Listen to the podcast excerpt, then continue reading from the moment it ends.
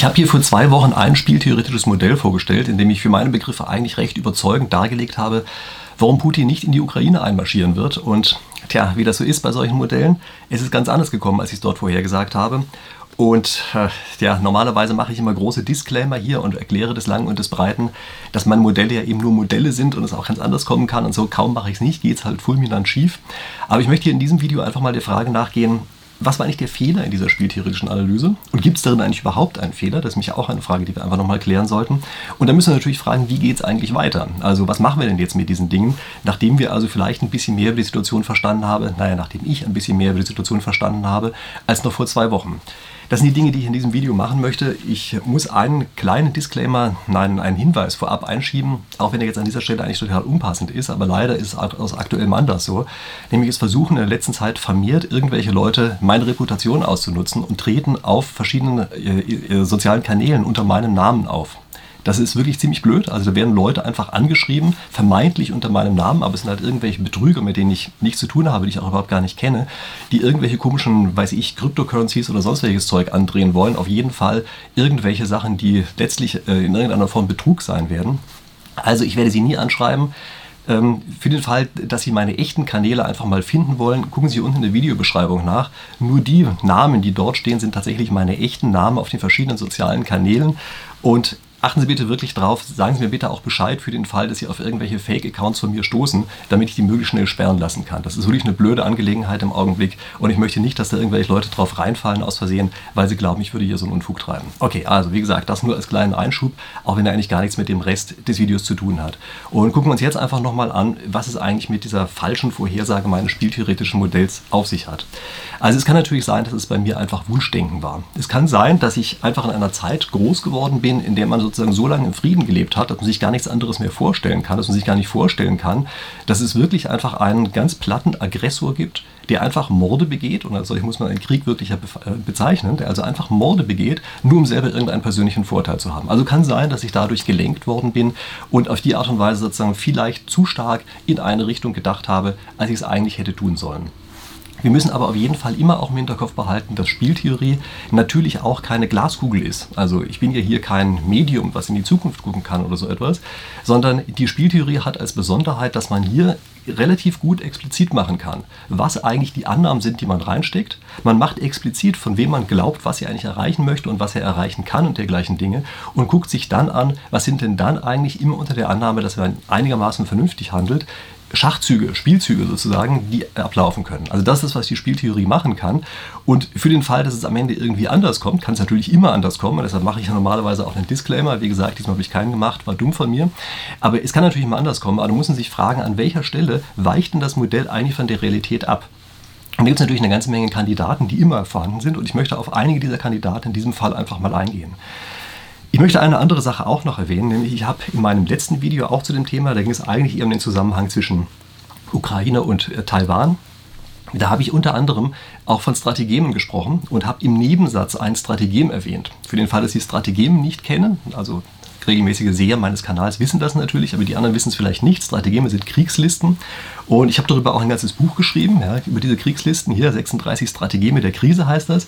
Das habe ich in diesem Video auch tatsächlich an einer Stelle zitiert und habe gesagt, naja, kann sein, dass Putin hier einfach eines dieser Strategeme anwendet, eine dieser Kriegslisten und wir sozusagen auf diese Kriegslisten einfach reinfallen. Und das Gemeine bei der Sache ist, obwohl ich das Buch hoch, hochgehalten habe und obwohl wir genau diese Kriegsliste angewandt haben, hat, sind wir tatsächlich, mich eingeschlossen natürlich, darauf reingefallen. Und welche Strategien ist das? Also das ist eins, was ich selber immer bezeichne als Verstecke dich im hellen Licht. Ich habe auch ein anderes Video dazu gemacht. Ich letzte, hatte das letzte Mal darauf verlinkt. Ich mache das diesmal auch. Sehen Sie sich dieses Video gerne an, denn äh, Sie sehen in diesem Fall, es ist ja tatsächlich äh, auch wieder mal angewandt worden und hat super gut funktioniert. Da gibt es verschiedene Varianten, wie man das macht. Aber das Besondere bei Putin war hier, dass er in aller Öffentlichkeit seine ganzen Spielzüge vorbereitet hat. Er hat Truppenbewegungen gemacht, es gab Satellitenaufnahmen davon. Er hat sie auch nicht dementiert. Er hat an keiner Stelle irgendwelche Falschinformationen versucht in Umlauf zu bringen oder so etwas, sondern nein. Es war sozusagen, er hat das alles völlig öffentlich gemacht bei der ganzen Geschichte und trotzdem hat er die Leute in dem Glauben gelassen, also praktisch alle anderen Strategen und Beteiligten, ja, hat er irgendwie im Glauben gelassen, dass er eigentlich keinen Großangriff vorhat. Also man hat sich vielleicht vorgestellt, maximal macht er solche Mini-Angriffe, um so ein paar Regionen irgendwie abzuknapsen von der Ukraine und sowas. Aber selbst das sind Punkte, wo man wahrscheinlich gesagt hätte, naja, das macht er vielleicht aus Gesichtswahrungsgründen, aber nicht sozusagen aus wirklich strategischen Überlegungen heraus. Und dann auf einmal marschiert er Vollstoff insgesamt in die Ukraine ein. Und das ist natürlich schon etwas, was, also sagen wir mal, militärstrategisch eine exzellente Umsetzung ist. Ja? Also nicht, dass es jetzt klingt, als wäre hier Putin-Bewunderer oder so etwas, ja, aber militärstrategisch war das natürlich erstmal eine exzellente Umsetzung Dazu gehören auch solche kleinen Details, wie beispielsweise, dass er Nord Stream 2 immer so getan hat, als wäre das für ihn ein unglaublich wichtiges Projekt. Und jetzt stellt sich raus, naja, wenn das Ding nicht in Betrieb genommen wird, dann verlieren eigentlich hauptsächlich lauter andere Investoren irgendwelches Geld und er kann sein Gas ja sowieso über die bereits bestehende Pipeline noch durchschicken, weil wir das ja ohnehin weiterhin abnehmen müssen. Also das heißt, das war auch noch ein Ablenkungsmanöver, sodass man das Gefühl hatte, mit diesem Nord Stream 2, das wird für ihn unglaublich teuer und das wird er nicht gefährden wollen und sowas. Und durch diese Geschichte hat er eben diese Strategie, verstecke dich im hellen Licht, wunderbar anwenden können und macht am Ende Ende das, was alle gesehen haben, was er tut, aber nicht geglaubt haben, dass er es wirklich tun würde.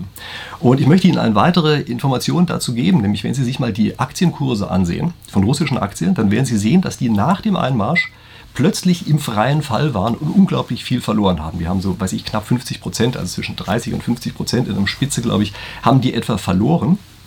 Und das bedeutet, dass diese Art von Information schlichtweg in den Märkten noch nicht eingepreist war. Ja, also wenn sozusagen die meisten Marktbeobachter das anders äh, beurteilt hätten, die Situation, dann wäre der Kurs langsam aber sicher mal weiter runtergegangen und dann bei dem eigentlichen Einmarsch wäre nicht mehr viel passiert. Aber so war es nicht, sondern es sind tatsächlich alle überrascht worden von dieser Situation. Das heißt, diese Strategien, mit dem etwas ganz offensichtlich machen und alle anderen im Glauben lassen, dass man doch nicht das macht, was man eigentlich gerade macht, das hat hier wundervoll funktioniert. Aber es gibt noch einen weiteren Haken dabei, den man sich unbedingt klar machen muss. Es hat nämlich auch deshalb funktioniert, weil es einfach eine unfassbar dumme Strategie war. Es war einfach ein unfassbar dummer Spielzug. Und natürlich erwartet keiner von einem anderen Spieler, dass er einen unfassbar dummen Spielzug macht. Und äh, also ich kann sein, dass es vielleicht noch was Kleingedrucktes gibt, weshalb es doch nicht so dumm war. Vielleicht das eine oder andere, äh, was man sich jetzt erst langsam zusammenreimen kann. Ich komme darauf gleich noch zu sprechen. Aber vom Prinzip her ist es erstmal das, was alle Marktbeobachter gesagt haben, oder Kriegsbeobachter in dem Fall auch gesagt haben, äh, dass sie einfach sagen, das ist einfach ein so unsinniger, wäre ein un so unsinniger Spielzug, dass man eigentlich nicht davon ausgehen kann, dass jemand, der relativ rational spielt, wie Putin, dass er diesen Spielzug tatsächlich macht. Und ich möchte jetzt nochmal ganz kurz das, sozusagen die Grundidee von dem Spiel in Erinnerung rufen, von dem ich hier gesprochen habe. Nämlich, es äh, ist also so, dass wenn äh, Russland die Ukraine einmarschiert, dann gab es in der Spieldarstellung, die ich das letzte Mal gezeigt habe, und ich ähm, habe die auch vor mir liegen, ja, ich blende Ihnen dann wieder ein, da gab es also verschiedene Möglichkeiten, wie der Westen darauf reagieren kann. Und ich habe gesagt, es gibt vereinfachend drei verschiedene Möglichkeiten. Nämlich, er kann nichts tun, er kann letztlich echte Sanktionen verhängen, also keine vorgetäuschten, sondern echte Sanktionen und er kann militärisch intervenieren. Und sozusagen in der Grundvariante sieht das Ganze erstmal so aus, dass, wie man den Westen kennt, er immer zurückschreckt und am Ende eigentlich gar nichts macht. Und das hätte normalerweise dazu geführt, dass eben tatsächlich das passiert, was jetzt auch passiert ist, nämlich dass Putin einmarschiert. Ich habe aber gesagt, hier in dem einen Fall ist, haben wir eine Sondersituation, dass aus amerikanischer Sicht die Sanktionen sehr billig sind und die Kosten für die Sanktionen jemand anders übernimmt. Und weil die Amerikaner im westlichen Verteidigungsbündnis das Sagen haben, infolgedessen würden die Sanktionen eben doch durchgesetzt. Das heißt, es ist relativ sicher, dass die Antwort des Westens auf diese Aggression, der Putin jetzt begangen hat, dass die sein wird, dass wir ganz echte Sanktionen tatsächlich einfach einfach lostreten. Also das heißt, der Spielzug, von dem ich auch das letzte Mal gesagt habe, das ist die Reaktion sein wird auf das Verhalten von Putin, die wird jetzt mit großer Wahrscheinlichkeit vom Westen her auch kommen. Also ich glaube nicht, dass der Westen jetzt tatsächlich einfach halbe Sachen macht, sondern ich ähm, nehme an, dass jetzt ganz einfach Sanktionen kommen, die diesen Namen auch wert sind und wahrscheinlich auch sehr lange. Mit anderen Worten, die ganze Geschichte wird für Russland sehr, sehr teuer. Das ist fast sicher. Ich meine, wie gesagt, ich mache auch hier jetzt mal wieder einen Disclaimer hin ja, und sage, kann natürlich auch anders kommen. Ja. Kann sein, dass sich der Westen intern verkracht und wir am Ende doch irgendeine wachsweiche Lösung machen oder so. Das kann alles sein. Aber ich halte das für nicht sehr wahrscheinlich und es ist sehr wahrscheinlich, dass der Westen diesmal tatsächlich echte Sanktionen verhängen wird, lange Zeit verhängen wird und dass die sehr, sehr unangenehm für Russland sein werden. Ganz offenbar haben diese Sanktionen nicht ausgereicht, Putin tatsächlich abzuschrecken. Also er muss ja davon ausgehen, dass tatsächlich das passiert, was ich gerade gesagt habe. Und sie haben ganz offenbar nicht ausgereicht. Und ich möchte jetzt ganz einfach mal ein paar Dinge durchgehen, weswegen an dieser einen Stelle das Modell vielleicht eben nicht zugetroffen hat. Ja, das ist ja der neuralgische Punkt. Ja. Der, die Vorhersage des Modells war ja, der Westen wird hier mit erheblichen Sanktionen reagieren, nicht militärisch reagieren, sondern mit echten Sanktionen reagieren. Und die sind so, so teuer für Russland, dass Putin zurückschrecken wird. Ähm, das heißt, wir müssen jetzt also ansehen, was sind sozusagen die möglichen Begründungen dafür, dass das nicht passiert ist? Und da ist natürlich erstmal ein Kandidat, naja, Putin glaubt einfach nicht an die Sanktionen. Ja? Also kann sein, dass der sozusagen meiner Argumentation nicht folgt und dass er sagt, der Westen hat bisher immer wachsweiches Zeug gemacht. Die werden sich jetzt ein oder zwei Jahre lang fürchterlich aufregen, danach wird es in Vergessenheit geraten, dann wollen sie doch wieder ihre Geschäfte machen, wie Kapitalisten eben so sind. Und auf die Art und Weise werde ich jetzt für zwei Jahre lang mich nur durchmogeln müssen und danach geht die Welt eigentlich einigermaßen weiter wie vorher. Aber ich, Putin, habe die Ukraine einfach einkassiert. Kann sein, dass er sich das so gedacht hat. Äh, aus meiner Einschätzung ist das ein Irrtum. Also ich glaube, dass die Konsequenzen im Westen sogar noch auf einer anderen Ebene stärker ausfallen werden, als er sich das jetzt erstmal gedacht hat. Aber ja, das kann natürlich sein, dass das seine Einschätzung war und er einfach diese Geschichte nicht geglaubt hat, die ich erzählt habe, nämlich dass im westlichen äh, Verteidigungsbündnis die ähm, Kräfteverhältnisse und die Interessen so ausgerichtet sind, dass die Sanktionen eben tatsächlich erfolgen werden. Also klar, kann sein, dass er das einfach nicht geglaubt hat und kann sein, dass er sich eben jetzt einfach durchmogeln möchte und es spricht übrigens auch noch was anderes dafür, nämlich äh, das ist letztlich eine Sache, die ja, erst jetzt eigentlich auch aufgetaucht ist. Das war mir vorher so nicht klar wäre vielleicht ganz hilfreich gewesen, wenn ich mir das vorher auch angesehen hätte. Nämlich, es kann sein, dass die Kosten der Sanktionen für Russland einfach doch niedriger sind als erst erwartet. Also als von mir erst erwartet. Und zwar deshalb, weil er sich ganz einfach jetzt jahrelang darauf vorbereitet hat. Also er hat jahrelang dafür gesorgt, dass die Abhängigkeit von ausländischen Investoren, auch das Investieren in, in, irgendwelchen anderen Ländern, dass es nicht mehr so wichtig ist, hat Goldvorräte angehäuft und lauter solche Sachen. Also mit anderen Worten, er hat letztlich laute Vorbereitungen getroffen, dass Sanktionen für ihn wesentlich billiger sein werden, als aus unserer Sicht es erstmal aussah. Äh, kann sein, kann also sein, dass das tatsächlich mal, so gut funktioniert, dass er damit jetzt tatsächlich eine so lange Zeit durchkommt, dass wir am Ende mürbe werden und am Ende sagen, naja, dann geben wir es jetzt eben doch auf, hat nicht funktioniert mit den Sanktionen. Und er dann zwar eigentlich theoretisch am Ende wäre, aber eben seine Vorräte gerade noch bis dahin aufgebraucht hat und er sich auf die Art und Weise durchmogeln kann. Kann sein, und ich möchte gar nicht mal ausschließen, dass das ein Szenario ist, auf das er auch spekuliert. Also, dass er einfach sagt, naja, klar, natürlich kommen diese Sanktionen, die sind auch hart und sind echt für eine bestimmte Zeit, aber eben nur für den Zeitraum, in dem ich mich selber ab gesichert habe. Es ist sozusagen so, als hätte er lauter Vorräte in seinem Keller liegen und sagt, naja, soll mich die anderen noch für eine bestimmte Zeit lang auf der Außenwelt abschneiden. Ich komme schon durch und nach einiger Zeit machen die das Embargo schon wieder auf. Also das ist durchaus eine Erklärung. Die nächste mögliche Erklärung ist, dass die gleiche Konstellation, von der ich im Westen gesprochen habe, dass es nämlich dort unterschiedliche Teilnehmer gibt, dass die natürlich auch für Russland gilt. Also das ist klar, dass das so ist. Und es kann sein, dass einfach Putins Interessen nicht die gleichen sind wie die der russischen Bevölkerung. Also er war, so wie ich das einschätze, in der Vergangenheit nicht so schlecht darin, eigentlich tatsächlich äh, Sachen zu machen, die für Russland als Ganzes insgesamt gut sind. Also daher bin ich vielleicht, habe ich diesen Interessenskonflikt in der Vergangenheit ein bisschen weniger schwach ausgeprägt gesehen, als ich ihn jetzt äh, vielleicht sehen würde. Aber es ist natürlich durchaus eine Möglichkeit, dass er selber beispielsweise in, innenpolitisch in Bedrängnis gekommen ist und er stattdessen ganz einfach jetzt sagt, na gut, dann lenken wir einfach ab von diesen innenpolitischen Problemen, dadurch, dass wir nach außen hin ganz einfach einen Krieg vom Zaun brechen. Das kann durchaus sein und das funktioniert natürlich auch in verschiedenen Konstellationen. Das ist also durchaus auch eine bekannte Strategie, die manchmal umgesetzt wird. Kann sein, dass das hier tatsächlich so ist. Kann auch sein übrigens, dass was anderes besteht, nämlich es kann sein, dass er einfach merkt, naja, so langsam aber sicher ist er nicht mehr der Jüngste und er möchte sich jetzt gerne einfach mal noch ein Denkmal setzen. Also er hat verschiedene Dinge versucht und hat alles nicht so gut geklappt und jetzt versucht er ganz einfach nochmal sozusagen zum, zum Ende hin seiner Zeit dafür zu sorgen, dass er nochmal sowas wie so ein, naja, russisches Reich oder so aufbaut und das dann sozusagen seinen Namen trägt in irgendeiner Form ja, oder mit seinem Namen verbunden wird. Also kann durchaus sein, dass er sich das auf die Fahnen geschrieben hat. Sowas gibt es ja häufiger mal. Ja. Also ähm, versuchen natürlich auch erfolgreiche Politiker natürlich zum Ende hin einfach immer noch mal darüber nachzudenken, was passiert denn eigentlich nach mir. Und also deshalb kann das schon sehr gut sein, dass er hier einfach sagt, ist doch egal, ob die Kosten jetzt für die jetzt Lebenden sehr, sehr hoch sind. Sofern das irgendwie als Denkmal verbleibt, ist das sozusagen dieses Leid wert. Und er hat ja gar nicht so wahnsinnig viel Leid, sondern das trägt ja die Bevölkerung zweier Länder. Und infolgedessen er sozusagen mit diesem Zynismus ganz einfach eine Entscheidung trifft, die man im anderen Fall nicht getroffen hätte. Das nächste dabei ist, und da kommt jetzt langsam zu einer Sache, wo spieltheoretische Modelle auch sehr, sehr schwierig werden, nämlich es kann sein, dass wir hier eine unterschiedliche Bewertung vorliegen haben. Also wir müssen natürlich mal versuchen, von außen uns zu fragen, wie hoch bewertet er denn etwas? Also wie hoch ist für ihn die Ukraine insgesamt bewertet? Und davon hängt natürlich ab, wie groß die Gegenmaßnahmen ausfallen müssen, um ihn davon abzuhalten, dort einzumarschieren.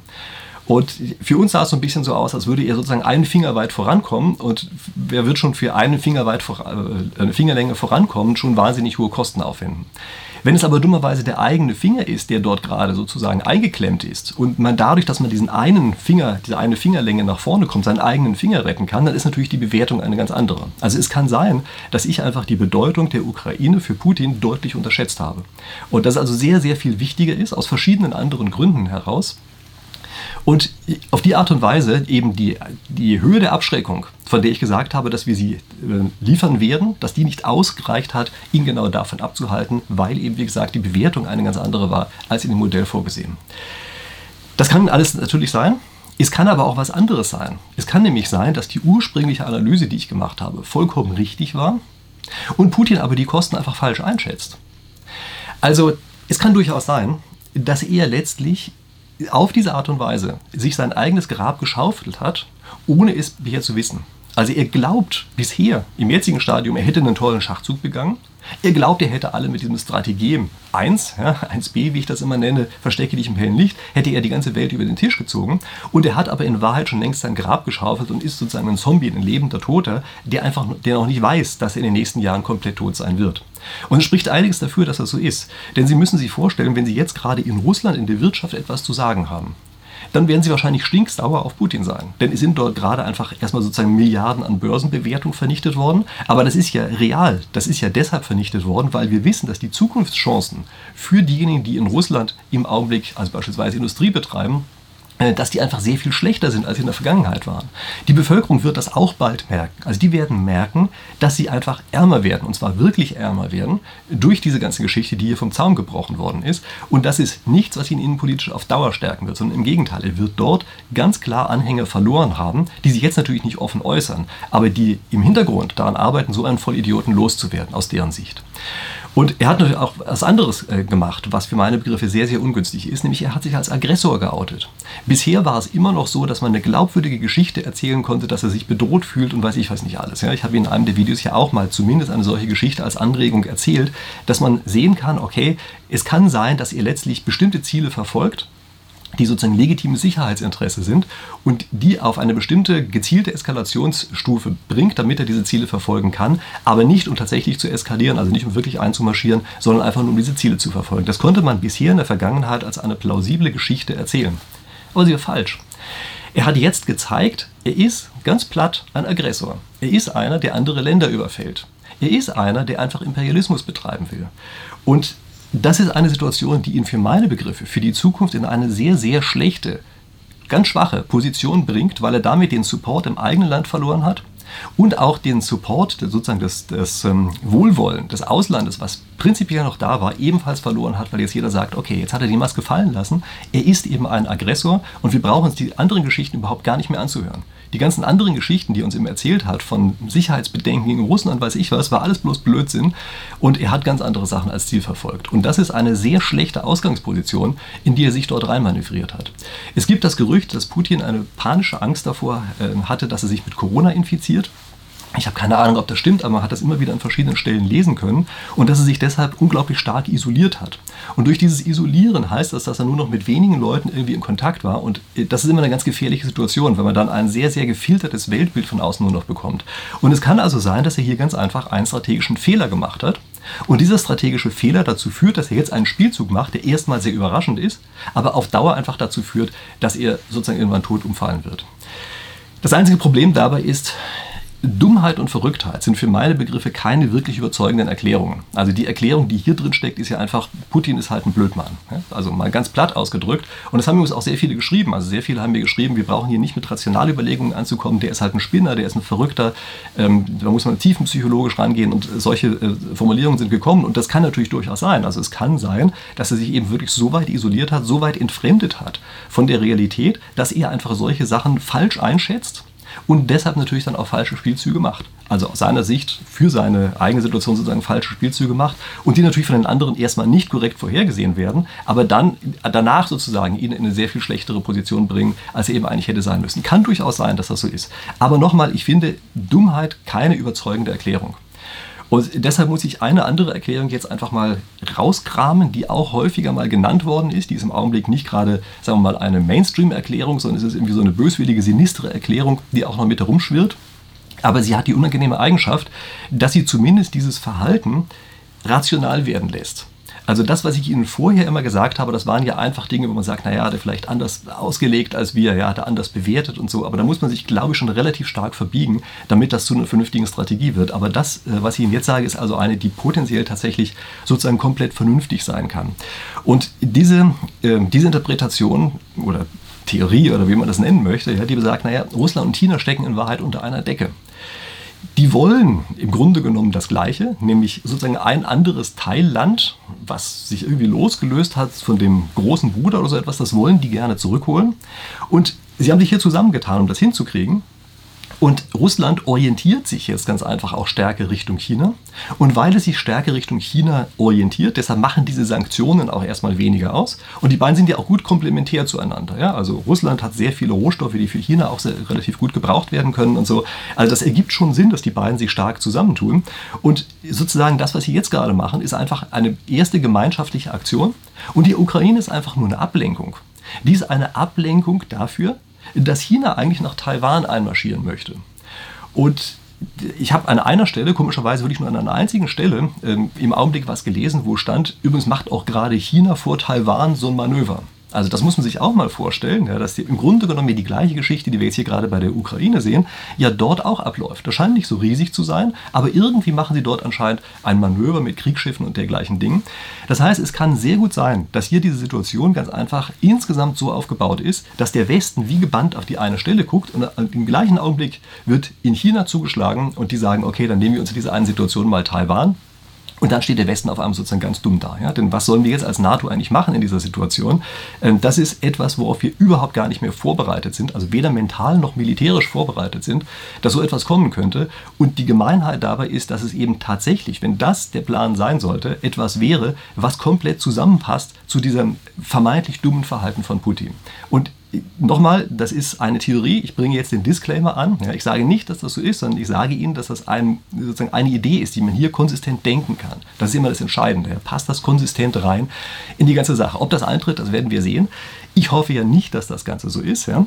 Ähm, aber nochmal, es ist eben tatsächlich etwas, was insgesamt Putins Verhalten erklären könnte. Und das ist immer etwas ganz Schlechtes, wenn so etwas tatsächlich funktioniert. Und Jetzt gucken wir uns einfach mal an, was sind eigentlich Lehren, die wir daraus ziehen und die hoffentlich auch im Westen so gezogen werden. Und die eine Lehre umfasst für meine Begriffe den amerikanischen Geheimdienst. Der amerikanische Geheimdienst oder vielleicht auch diejenigen, die kommunizieren darüber, hat ja leider seinen Ruf nachhaltig beschädigt, dass er einfach in der Vergangenheit häufig mal Sachen sozusagen un, äh, unnachgewiesen in den Raum gefeuert hat und die ganze Welt es ihm geglaubt hat und sich danach herausgestellt hat, das war einfach komplett falsch. Also das heißt, die haben sehr großen Glaubwürdigkeitsverlust gehabt. Diesmal waren alle Vorhersagen richtig. Ich möchte Sie daran erinnern, dass alles, was der amerikanische Geheimdienst gesagt hat oder was kolportiert wurde, was der amerikanische Geheimdienst gesagt hat, dass das in diesem Fall komplett richtig war. Es hat alles zugetroffen. Und also auch bis hin zu kleinen Details, ja, also weiß ich, an welchem Tag unterschrieben wird, ja, dass dieser 22.02.22, dass das für Putin gerade ein besonderer Tag ist, ja, dass sozusagen diese Zahlen, äh, dass das eine besondere Bedeutung für ihn hat, was ich als Spieltheoretiker natürlich gut nachvollziehen kann, ja. Und das ist hoffentlich etwas, was gerade jetzt Amerika lernt, dass sie lernen, dass sie ihren Geheimdienst wieder mit Glaubwürdigkeit versehen müssen. Das soll also nicht einfach nur irgendwelcher Blödsinn erzählt wird, mit dem man irgendwelche politischen Ziele durchsetzen möchte, sondern dass hier tatsächlich Sachen erzählt werden, die am Ende inhaltlichen Kern haben und die eine echte Bedrohung darstellen in irgendeiner Form. Und eine Aussage, die wir im Augenblick auch immer mit Bezug auf amerikanische Militärs oder Geheimdienste hören, ist, dass die immer wieder sagen, China plant einen Überfall auf Taiwan bis spätestens 27. Ja, das ist immer die Zahl, die genannt wird. Keine Ahnung, ob die irgendeinen Inhalt hat, aber ich glaube, das ist etwas, das wir also zum einen wieder lernen müssen, tatsächlich dort auch stärker zuzuhören. Und die USA hoffentlich lernen, dass sie keinen Blödsinn kommunizieren, sondern nur noch das, was eben tatsächlich da ist und nicht einfach irgendwelche Geschichten, wo sie ihr eigenes Süppchen mitkochen können. Und das nächste, was wir hier, glaube ich, ebenfalls lernen müssen, ist, dass für militärische Interventionen Sanktionen, wirtschaftliche Sanktionen nicht mehr ausreichen. Also in einer sozusagen Schönwetterphase reicht das aus und solange die andere Seite sozusagen ein bestimmtes Friedenslevel einfach auch aufrechterhalten will, reicht normalerweise die Drohung, glaubwürdige Drohung von Sanktionen aus, dass man sagt, okay, danach geht es euch wirklich schlecht und so und dann machen die das nicht. Aber wir müssen jetzt, glaube ich, sehen, dass dummerweise gerade wieder weltweit eine Phase entsteht, nach einer langen Friedensphase, bei der plötzlich eben doch, naja, die Raketen und die Panzer losgehen. Und das ist etwas, da muss man sich, muss man sich wirklich mental wieder dran gewöhnen. Das ist etwas, was bei uns im Grunde genommen gar nicht mehr auf dem Radar gestanden hat. Ja? Also wir haben ja bei Verteidigungsministerium, da wurde ja eher über familienfreundliche Panzerinneneinrichtungen debattiert, als darüber, dass man eben tatsächlich dann und wann einfach mal einen Krieg führen muss. Also der äh, Kommandeur der Bundeswehr beispielsweise hat sich jetzt zu Wort gemeldet und hat gesagt, Leute, wenn wir jetzt was machen sollten, wir stehen komplett blank da. Also ich meine, das muss man sich einfach mal vorstellen. Jahre nachdem ja in der Krim bereits einmal was passiert ist und gesagt wurde, wir sorgen mal dafür, dass die Bundeswehr das jetzt kann. Aber bei uns war es eben tatsächlich so, dass einfach Verteidigungsministerium eigentlich mehr so ein Versorgungsposten für bestimmte Minister war und nicht wirklich inhaltlich wir das Gefühl hatten, dass was Wichtiges ist. Und ich glaube, der Westen muss lernen, Militär wird auf einmal wieder wichtig. Weltweit ist es so, dass auf einmal militärische Schläge an verschiedenen Stellen losgehen können, dass bestimmte Mächte auch einfach so stark geworden sind, dass das geht. Und wir müssen, glaube ich, auch mental auf dem Kopf haben, dass es ein Paradoxon gibt, nämlich dass zu viel Pazifismus am Ende Gewalt auslöst. Das ist komisch, aber es ist so und es ist eigentlich immer so. Und anscheinend sind wir im Augenblick zu sehr reingerutscht in dieses Wir wollen bloß keinen Krieg, was ja an sich ein sehr ehrenes Ziel ist. Aber wir sind eben so weit reingerutscht, dass wir genau dadurch, dass wir reingerutscht sind, den Krieg tatsächlich am Ende wieder hervorrufen. Oder nein, hervorrufen ist das falsche Wort, aber zumindest begünstigen, ja? den anderen sozusagen äh, indirekt ermutigen, in den Krieg zu führen den wir eigentlich gerade verhindern wollen. Das ist natürlich eine sehr, sehr missliche Situation und ich befürchte, wir müssen lernen im Westen, dass es nicht reicht, bis unter die Zähne bewaffnet zu sein, sondern dass man eben auch den überzeugen, überzeugenden und auch nach außen sichtbaren Willen haben muss, diese Waffen einzusetzen. Und nur dann funktioniert es. Also das, was ich in meinem Modell beschrieben habe, dass wirtschaftliche Sanktionen bereits ausreichen, einen Aggressor abzuschrecken, die Phase, in der das gegolten hat, ist ganz offenbar vorbei. Und das ist leider etwas, was wir lernen müssen, so unangenehm das Ganze auch ist. Und jetzt möchte ich Sie noch einmal ganz kurz daran erinnern, ähm, an die Strategien. Ja, ich halte das jetzt einfach nochmal hoch. Ähm, äh, die 36 Strategien mit der Krise. Wie gesagt, das war etwas, was ich in einem Nebensatz gesagt habe und am Ende hat sich gezeigt, ein Strategem war das, was Putin tatsächlich gemacht hat.